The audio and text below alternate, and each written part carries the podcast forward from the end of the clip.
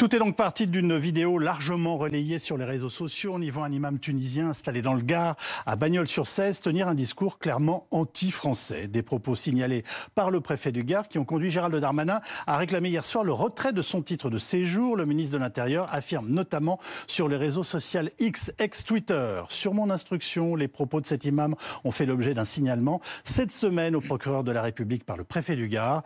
J'ai demandé le retrait de son titre de séjour en vue de son expulsion du territoire aucun appel à la haine ne restera sans réponse. Ce sera visiblement plus difficile que prévu.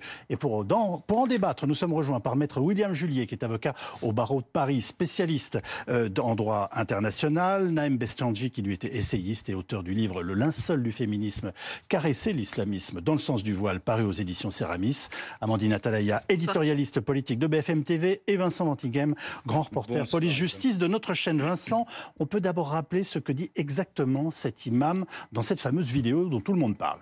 Dans cette vidéo, en fait, cet imam s'en prend à l'un des emblèmes de la France, même s'il ne le dit pas euh, tel quel, puisqu'il mmh. qualifie le drapeau tricolore d'un emblème satanique. Avant ça, en fait, cet imam, dans cette espèce de prêche diffusée sur les réseaux sociaux, notamment sur Facebook, euh, explique qu'en fait, les gouvernants vont tomber, notamment en appelant au retour du Mahdi. Le Mahdi, c'est euh, voilà un personnage central dans l'islam pourrait dire, le rédempteur qui va précéder la fin du monde et qui va réunir les musulmans sur terre avant que justement la fin du monde n'intervienne. Et dans cette prêche, il poursuit en disant, en s'en prenant aux gens qui agitent des drapeaux tricolores dans les stades, en expliquant que ça gangrène la société. On va l'écouter tout de suite. Merci. Toutes les gouvernances vont chuter, c'est fini. On n'aura plus tous ces drapeaux tricolores qui nous gangrènent, qui nous font mal à la tête, qui n'ont aucune valeur auprès d'Allah. La seule valeur qu'ils ont, c'est une valeur satanique. Ce qu'ils les ont imposé, c'est tout simplement pour qu'on se déteste. Que la haine, elle soit criée dans nos cœurs. Alors, on a entendu les propos. Euh, que sait-on en fait de cet imam tunisien? Alors, on sait que c'est un homme qui est en France depuis 1989, donc ça mhm. fait 35 ans. Il a un titre de séjour, vous l'avez dit, tout à fait valable, qui court d'ailleurs jusqu'en 2029. Oui. Il est marié à une ressortissante euh, tunisienne, il a des enfants et il est installé euh, donc dans le Gard, puisque Bagnols-sur-Cèze, c'est une petite ville près de, de Nîmes, d'Avignon, et où il effectuait ses prêches. Voilà pour sa situation administrative. Aujourd'hui, on l'a vu, les propos qu'il tient euh, sur cette vidéo ont été largement décriés et ont donc amené Gérald Darmanin à annoncer qu'il allait engager une procédure pour lui retirer son titre de séjour, même si euh, effectivement tout ça semble un petit peu compliqué. Alors, Naïm Bestanji, cet homme est président des mosquées du Gard rhodanien, vice-président du conseil départemental du culte musulman. C'est pas un anonyme qui prêche dans des mosquées clandestines cette fois-ci. Euh, on parle de quelqu'un qui a de vraies responsabilités et un auditoire conséquent. Qu'est-ce que ça vous inspire comme, comme commentaire? Alors déjà, son auditoire conséquent, il est au niveau local, oui, d'accord, régional. Euh, sur les réseaux sociaux, il est peu présent. Euh, il a sa chaîne TikTok, euh, YouTube, où il a quelques dizaines d'abonnés seulement, très peu de vidéos.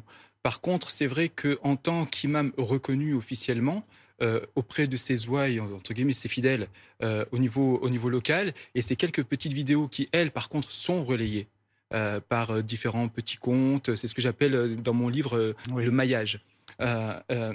il a donc une certaine influence. Il est très connu au niveau local, beaucoup moins au niveau national. Il s'adresse plutôt, je dirais, son public, c'est plutôt la famille, pas trop les jeunes. Mmh. Il y a d'autres prédicateurs qui ciblent vraiment les, très jeunes. mais quand il tient ce type de propos, c'est des propos qui sont tenus par de nombreux prédicateurs, sauf que lui, il a été filmé. Mais à vos yeux, il était identifié comme quelqu'un de potentiellement pouvant tenir des propos totalement anormaux? En fait, il s'est jamais vraiment fait remarquer. Oui, c'est ça. Euh, il, s'est fait remarquer il y a quelques temps, quelques mois, je crois, localement, encore une fois, au niveau de sa mosquée, euh, où euh, les services de l'État ont détecté des, des, infractions, notamment à la sécurité. il y a aussi des cours d'arabe où on suspecte qu'il y avait en fait plutôt des cours de religion, sous prétexte de cours d'arabe. Oui. Il s'en est toujours défendu. Euh, mais sinon, il est toujours passé euh, sous les radars. cette vidéo-là, c'est la première fois que, qu'il tient des propos aussi, euh, aussi francs. Bah, il les fait en plus avec un sourire, enfin un aspect détendu qui est troublant pour le coup. Maître Juliet, une enquête est ouverte pour apologie du terrorisme. Que risque-t-il dans ce cas-là? Des poursuites pénales. Dans le cadre de cette enquête, vous, vous disiez que le retrait de son titre de séjour pourrait être un, casse-tête juridique. Les, textes sont assez clairs et on, a discuté euh, d'autres cas hein, déjà d'expulsion d'imams euh, euh, dans les derniers mois. il y a deux volets. Il y a le volet administratif qui est celui de l'expulsion, du retrait du titre de séjour mmh. et des conditions qui permettent de procéder à une expulsion, y compris de personnes qui sont ancrées dans la société française avec des enfants français, une vie en France depuis longtemps. Et là, il y a des conditions restrictives. On pourra entrer dedans si vous le souhaitez. Et puis ensuite, il y a le volet pénal, que vous venez d'évoquer. C'est deux choses, deux choses différentes, bien sûr. Mais qui parfois vont quand même un peu ensemble. Euh, parce que euh, des poursuites pénales et une condamnation pénale euh, peuvent avoir des conséquences aussi sur le volet administratif et notamment sur la caractérisation eh bien, de la menace que vous représentez pour l'ordre public français, dans la mesure où vous êtes condamné. Ensuite, il faut l'être définitivement, etc. Mais enfin, il y a quand même une connexion entre les deux, entre les, entre les deux procédures qui est possible. À, quoi sont condamnés les imams qui tiendraient des propos semblables à ceux qu'il a tenus?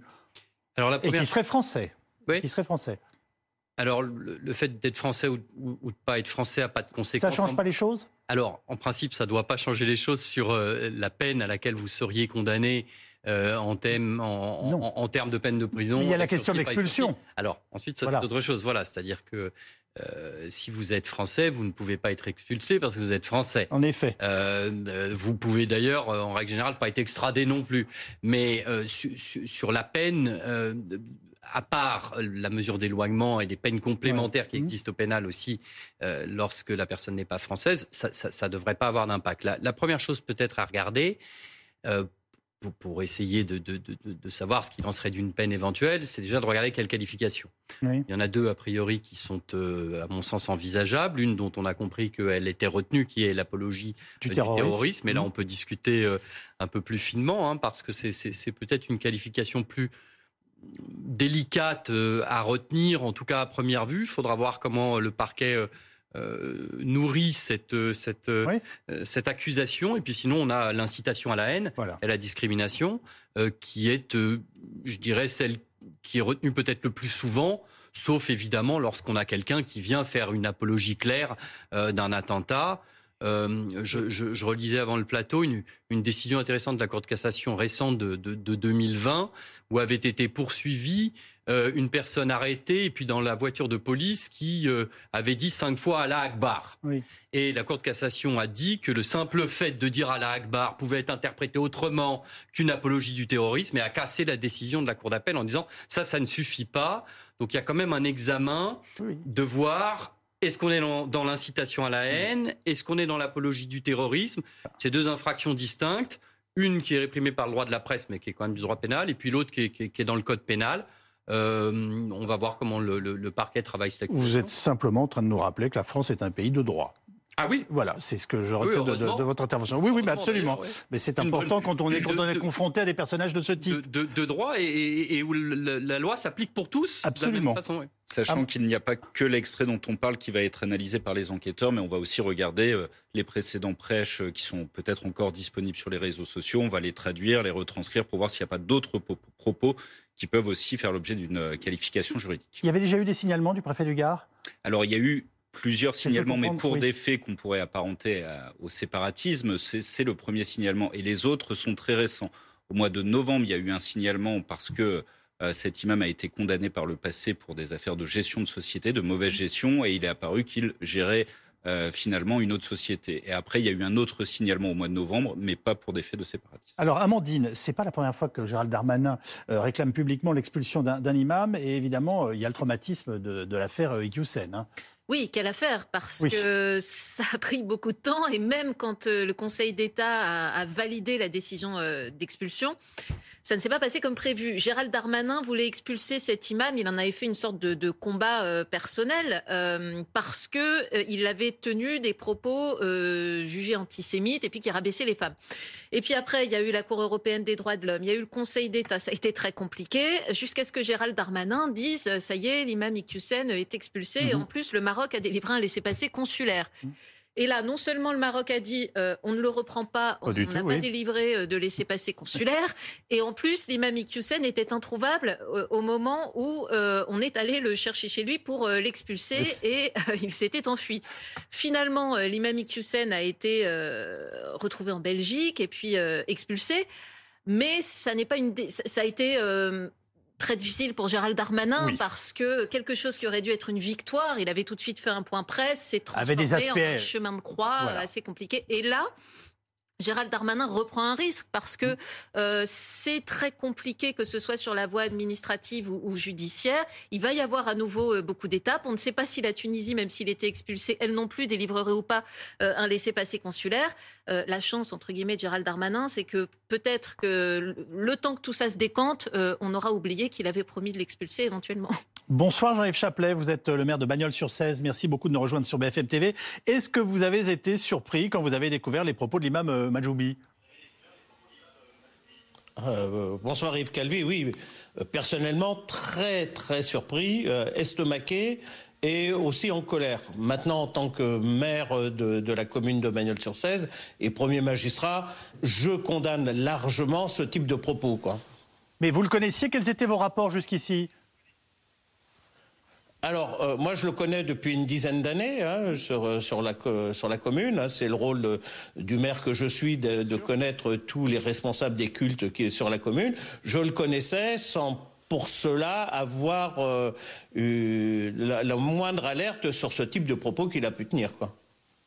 il semble qu'il vous ait écrit pour se justifier et, se défendre. Que, que vous dit-il et vous a-t-il convaincu? Alors, je pense que ce qu'il me dit restera entre lui et moi, mais vous pouvez le deviner en, s'excusant. Et je pense que toute la prise de parole qu'il a eue aujourd'hui euh, tente à dire euh, bah, qu'il n'a pas voulu dire ça. Moi, aujourd'hui, c'est euh, l'État s'en est saisi, le ministre s'en est saisi, le préfet a déposé un, article 40 auprès de la procureure. Et là, tout à l'heure, vous l'avez très bien dit. Maintenant, les enquêteurs vont voir ce qui, a, été dit, comment ça a été dit et comment ça a pu être dit à l'intérieur d'une mosquée. C'est assez, euh, assez irréaliste. Comment réagit-on dans votre commune, que vous disent vos administrés, s'ils vous ont interpellé euh, euh, dans la rue ces dernières heures? Alors, ces dernières heures, je pense que les, personnes que j'ai pu rencontrer, ce qui est quand même une petite partie de, la population, attend justement d'avoir plus d'informations. Parce que là, on est dans beaucoup de commentaires, euh, beaucoup de, choses se disent euh, dans, sur les différents médias. On sait que le temps médiatique est un peu différent du temps judiciaire. Et ce qu'on attend tous, et moi le premier, c'est de savoir vraiment le type de propos et surtout les sanctions qui vont être associées. Il y, a, beaucoup de questions, mais il y a quand même une vidéo qui est assez claire. Vous avez entendu ces propos et au début de notre entretien, vous venez de nous dire que vous étiez, je vous ai bien compris, extrêmement choqué. Exactement, exactement. Et, c'est pour ça qu'il faut bien éclaircir ce qui a été dit et comment ça a été dit et, que l'État et que la justice passent dessus. En, en, attendant un éventuel retrait du titre de séjour de l'imam, y a-t-il des décisions, des initiatives que vous comptez prendre immédiatement dans votre commune? Alors là, dans, dans l'immédiateté, là d'abord, euh, vous avez compris qu'aujourd'hui c'est le temps de, euh, médiatique parce que euh, j'ai été assailli par tous les, les médias et puis bon, c'est ce qui est normal et je, je, réponds à chacun d'entre eux. La deuxième chose, c'est que ce matin de très bonne heure, j'ai eu le préfet, hein, le préfet du Gard, on s'est entretenu. On doit se recontacter dès demain et dès demain, ensemble, on, on avisera de la façon dont on va on va suivre le, ce dossier dans les jours à venir. Quoi. Donc pas, pas de mesures particulières autour de la de la mosquée euh, de, de Et par ailleurs, enfin, quelle réaction avez-vous ah, Pas du tout. Avec... Pour l'instant. Oh.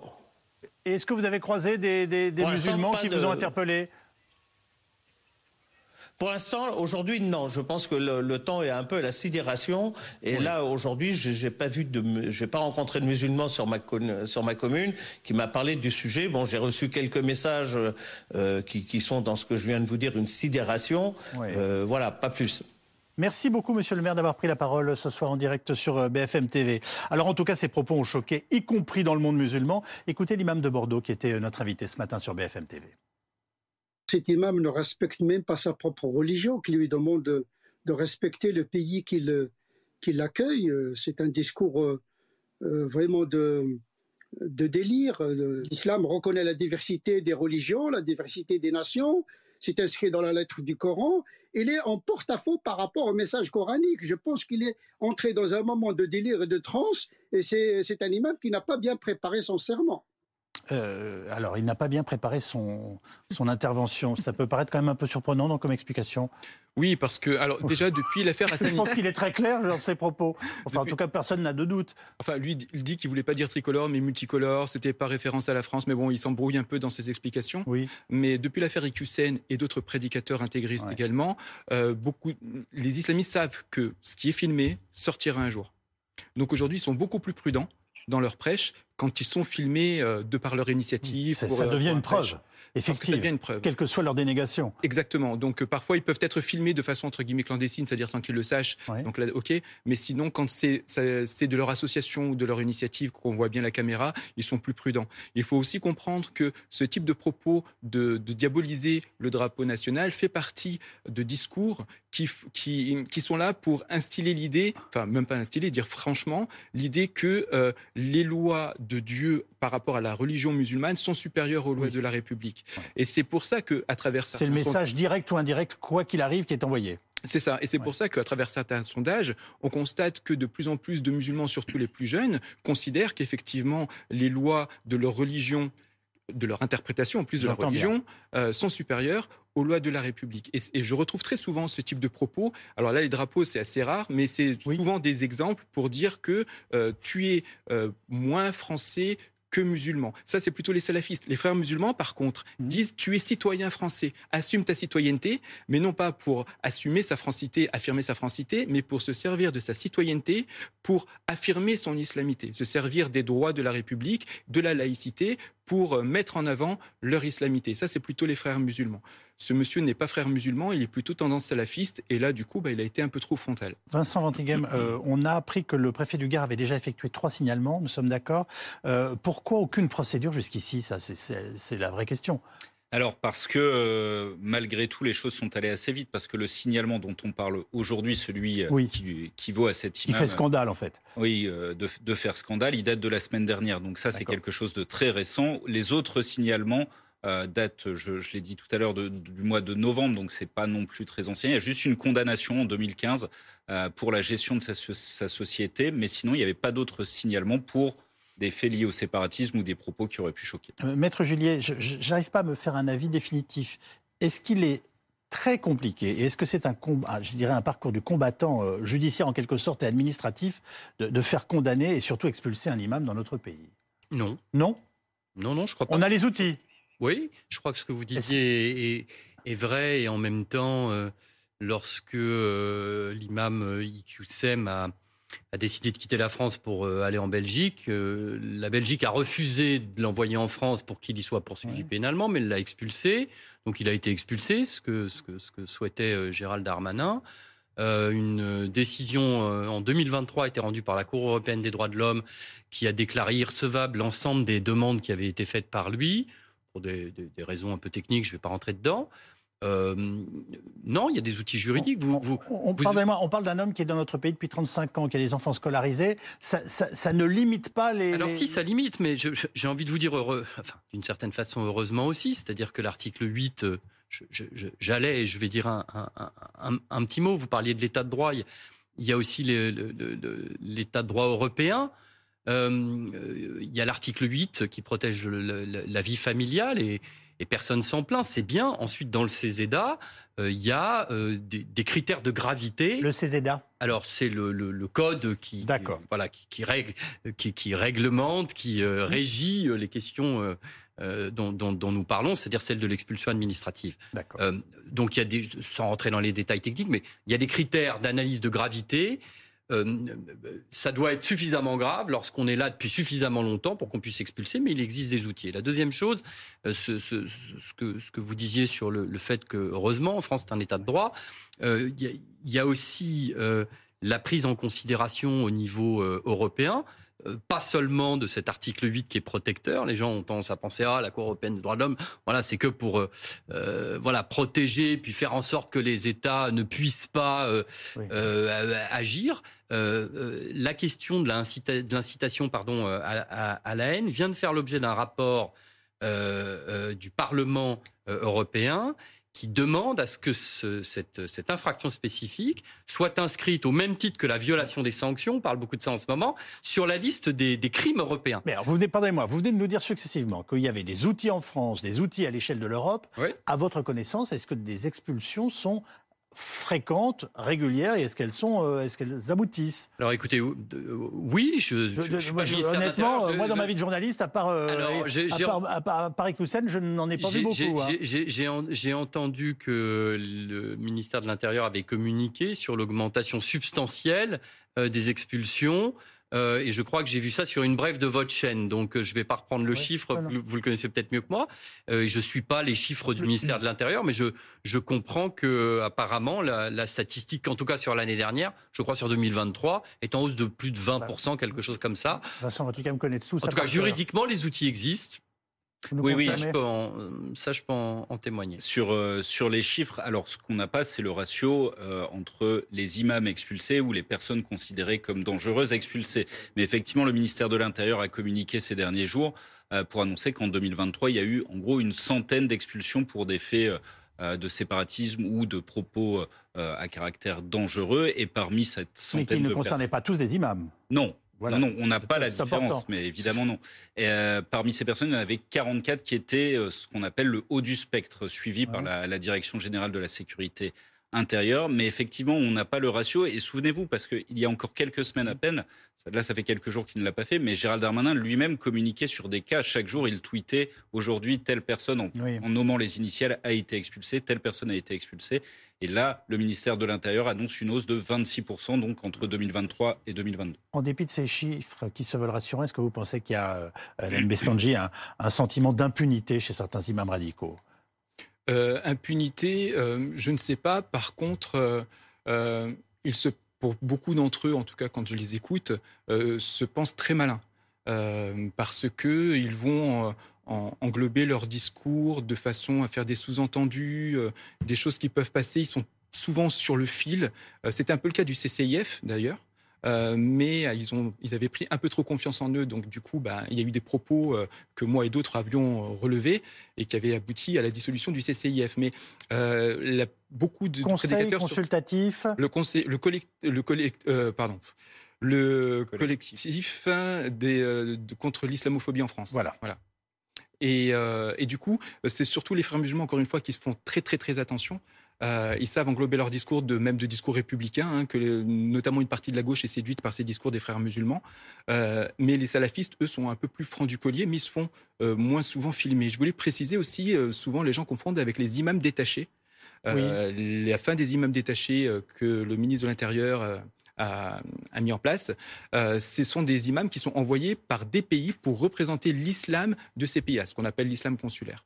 Euh, le cas de ce monsieur et d'autres, ce sont des étrangers qui sont installés en France, mais qui ne sont pas envoyés par des pays. Ils viennent pour diverses raisons, et certains sont, sont invités à venir en France par des associations, par des mosquées, parce qu'ils cherchent un imam, et donc ils sont amenés en France parce qu'ils ont une affinité idéologique avec la mosquée qui les accueille. Mhm. Donc euh, ils viennent en France, euh, euh, quand c'est pour raisons religieuses, ils viennent en France pour développer leur idéologie, mais ils ne sont pas mandatés par un État. Donc les imams détachés, ça règle la fin de ces imams-là, ça règle une partie du problème, mais évidemment, ce n'est qu'une goutte d'eau dans l'ampleur de ce qu'est l'islamisme en France et dans le reste du monde d'ailleurs. Qu'est-ce que vous retrouvez dans son discours qui caractérise éventuellement une alliance au salafisme?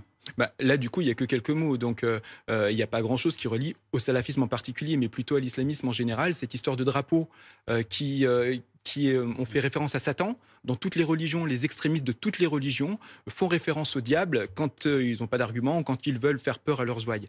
Donc le, drapeau... Dans le rapport à la loi, puisque comme vous l'expliquez tout à l'heure, c'est la loi religieise qui prédomine. C'est ça, c'est-à-dire que le drapeau... Qu'on le dise ou qu'on le suggère. Des gens qui sont émus par un drapeau national pour ces intégristes-là, c'est quelque chose d'effroyable. C'est un péché euh, absolu parce que seul compte la communauté musulmane, ce qu'ils appellent l'ouma, et seule l'émotion peut être produite envers Dieu peut être faite envers Dieu, et non pas pour un drapeau, ni pour un pays. Euh, ouvrir une enquête, Vincent Vantiquem, pour apologie du terrorisme, est-ce que ça donne des moyens plus importants euh, aux enquêteurs d'obtenir des résultats? Non, mais c'est un, c'est un délit qui est euh, à l'heure actuelle qui est bien caractérisé, enfin qui est bien étudié par les enquêteurs. Ils savent faire, vu ça fait vraiment quelques années qu'ils travaillent sur ce type de délit, et ils vont aller vite parce que il le dit lui-même, cet imam, tous mes discours, on peut les retrouver sur les réseaux sociaux, on va regarder. Donc voilà, tout ça va faire l'objet d'une analyse et on peut imaginer que le parquet de Nîmes, puisque c'est le parquet de Nîmes qui a ouvert cette enquête, euh, va pouvoir prendre une orientation assez rapidement. On va aussi demander à l'entendre. On va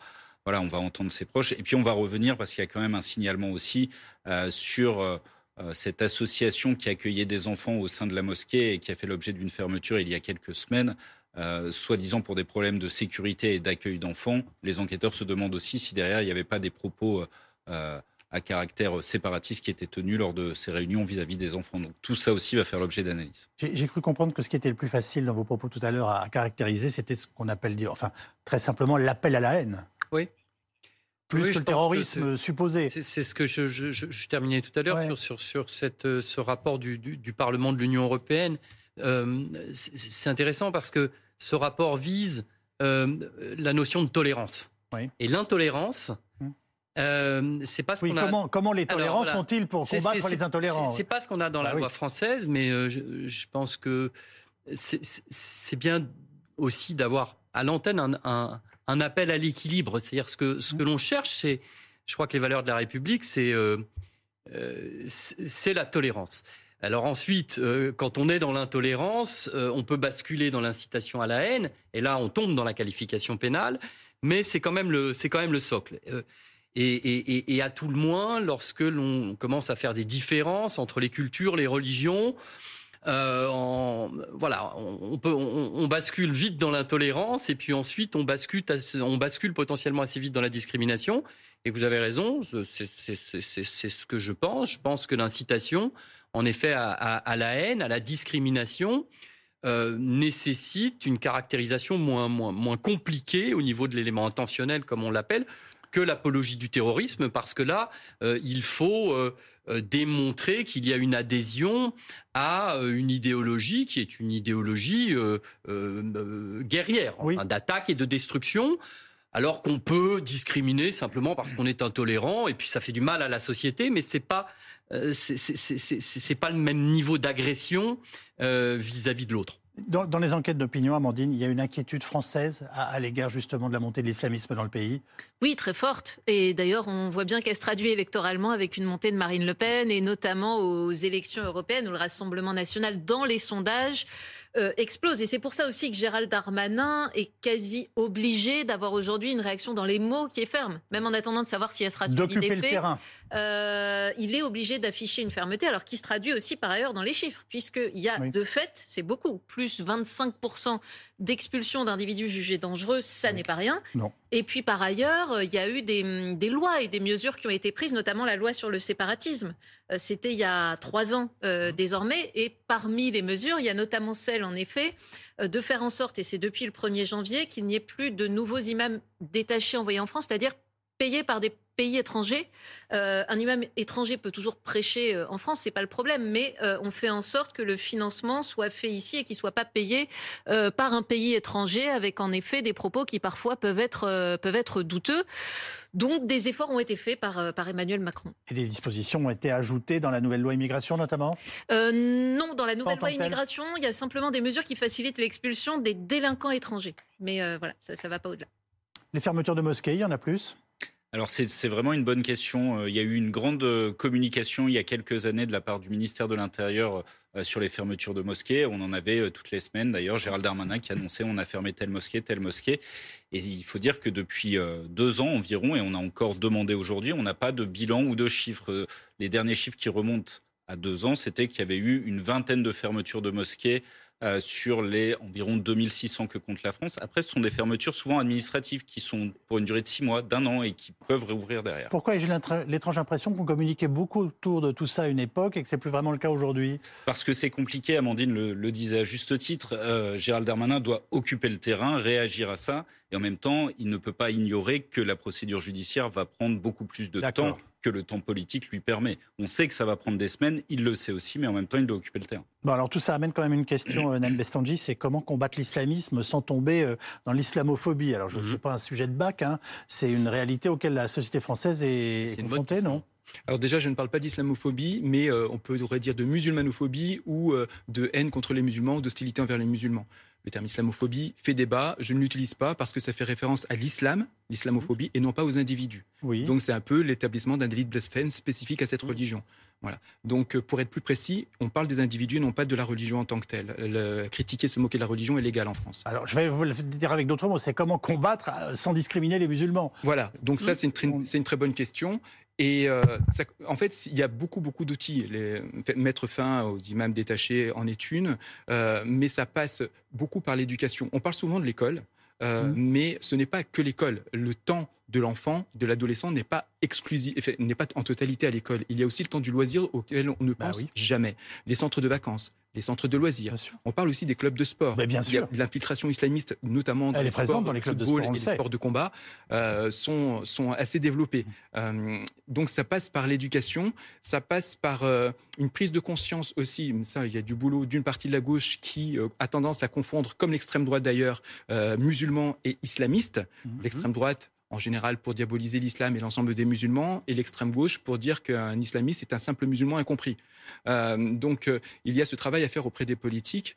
Euh, il y a aussi la volonté de réaffirmer les valeurs de laïcité, et puis aussi, parce que c'est un des talons d'Achille de l'islamisme, c'est de lutter pour l'égalité des sexes. Leur talon ah. d'Achille est là. Parce que, je le répète souvent, les islamistes sont obsédés par le sexe. Parfois, j'ai l'impression qu'ils sont plus obsédés par le sexe que par la religion. Et que la religion est là pour encadrer tout ça et pour tempérer leurs ardeurs. On le voit à travers le port du voile, par exemple, qu'ils considèrent être comme obligatoire. Oui. Donc, euh, lutter pour l'égalité des sexes permet indirectement aussi de lutter contre l'islamisme et contre les intégrismes mmh. religieux en général. Voilà. Et puis enfin, euh, mais là, ça demande du travail sur des décennies. C'est la question, c'est plutôt comment euh, faire en sorte que nos jeunes d'aujourd'hui de confession musulmane mmh. se sentent pleinement français. Bah oui. Et qu'il n'ait pas besoin de s'arc-bouter sur des intégristes religieux qui leur disent Viens vers nous parce que tu tu seras jamais vraiment français à cause du racisme, tu es musulman d'abord. Et on transforme une religion en peuple, en ethnie, d'où le fait de, de rejeter notamment le drapeau national. Merci beaucoup les uns et les autres d'avoir euh, participé à ce premier dossier d'actualité.